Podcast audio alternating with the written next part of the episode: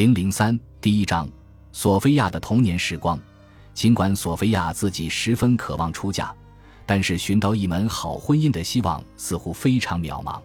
每年欧洲都会新产生出一批青春年少、正值适婚年龄的公主。对于当权的皇室和贵族家庭来说，其中绝大多数公主开出的条件都远比微不足道的泽布斯特家的要优厚得多。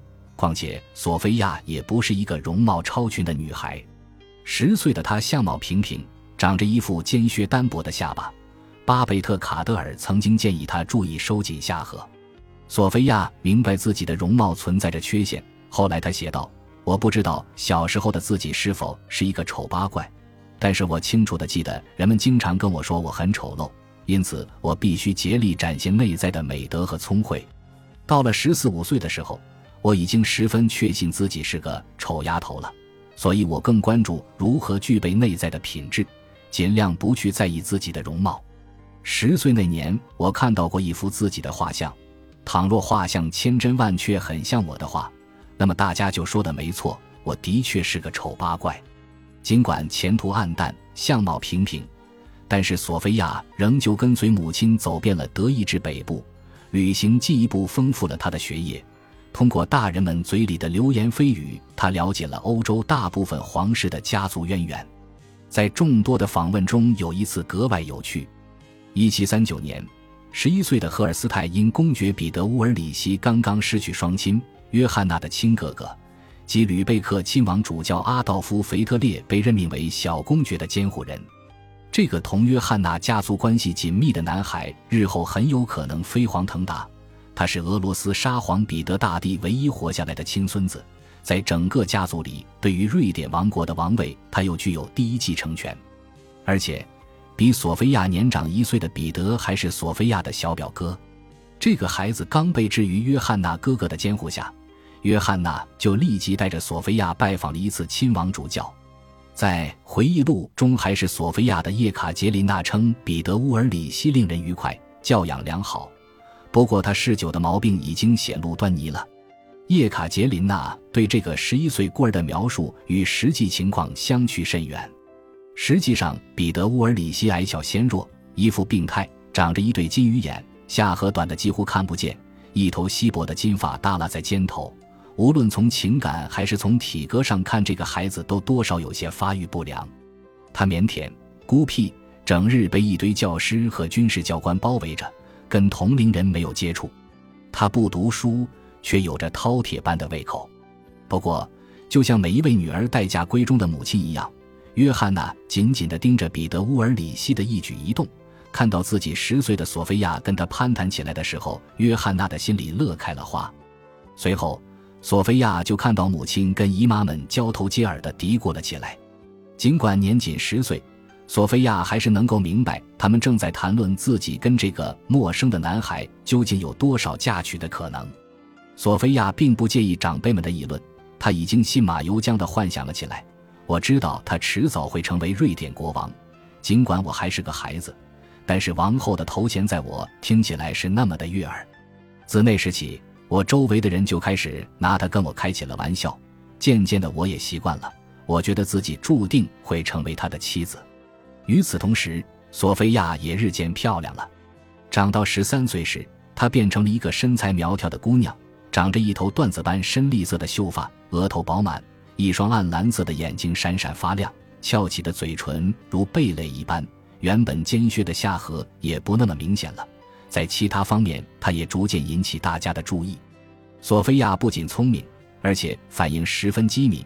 有人开始意识到，她绝对不会是一个无足轻重的小姑娘。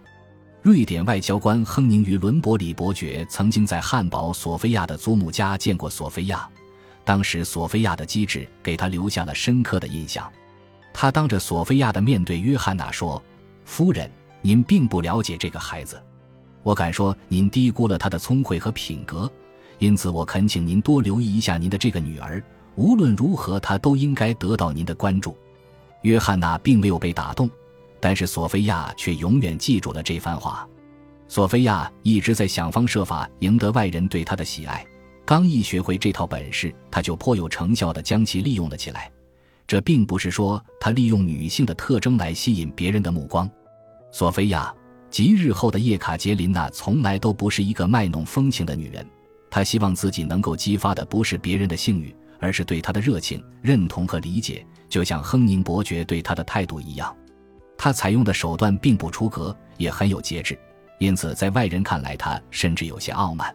索菲亚清楚人们更喜欢倾诉而不是聆听，更喜欢谈论自己。而不是别的话题，在这方面，他那位可怜兮兮的、急于引起外界重视的母亲，成了索菲亚绝佳的反面教材。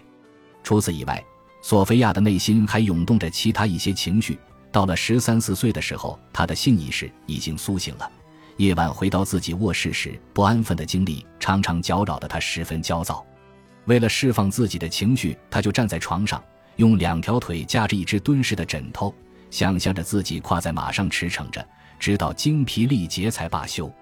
卧室外的女佣们听到动静进房打探情况时，总是会看到索菲亚悄无声息地躺在床上，完全是一副沉睡的模样。我从来没有被当场抓到过，他说。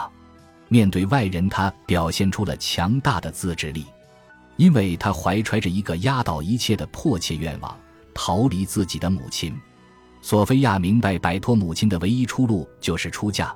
为了梦想成真，她必须结婚，而且她不仅只是找到一位夫婿，她更需要依靠这个男人来尽可能的提高自己的地位，让自己凌驾于约翰娜之上。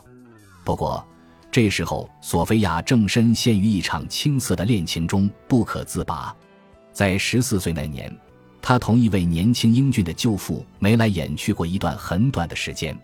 舅舅乔治·路易斯比索菲亚年长十岁，含苞待放的外甥女浑身散发出来的朝气与纯真，诱惑着这个油头粉面的骑兵军官向外甥女大献殷勤。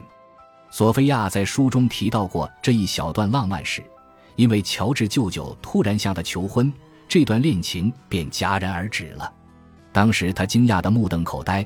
我对爱情一无所知，而且也从来没有把爱情跟他联系在一起。受宠若惊的索菲亚心存顾虑，毕竟这个男人是母亲的亲弟弟，我的父母可不希望看到这门婚姻。乔治·路易斯告诉索菲亚，家族血缘不会成为他俩之间的障碍，近亲通婚在欧洲贵族家庭中很普遍。索菲亚稀里糊涂地纵容着乔治舅舅继续追求自己。当时他相貌俊朗，长着一双漂亮的眼睛，而且他很了解我的性格。我习惯有他陪在我的身旁，渐渐的，我就觉得他很吸引我，所以我也就不再躲避他了。最后，索菲亚甚至差点接受舅舅的求婚，倘若父母也赞同的话。当时，舅舅完全迷失在狂热的激情中，不放过任何一个拥抱我的机会，而且他很善于制造这样的机会。不过，除了吻了我几次，他的拥抱一向都很纯洁。索菲亚真的会为了当母亲的弟妹而将成为女皇的抱负抛之脑后吗？索菲亚的确犹豫过一阵子，或许她会放弃自己的野心，任由乔治·路易斯舅舅肆意妄为，最终嫁给他。然而，就在这一切尚未尘埃落定的时候，索菲亚家接到了一封从圣彼得堡发来的信函。本集播放完毕，感谢您的收听，喜欢请订阅加关注。主页有更多精彩内容。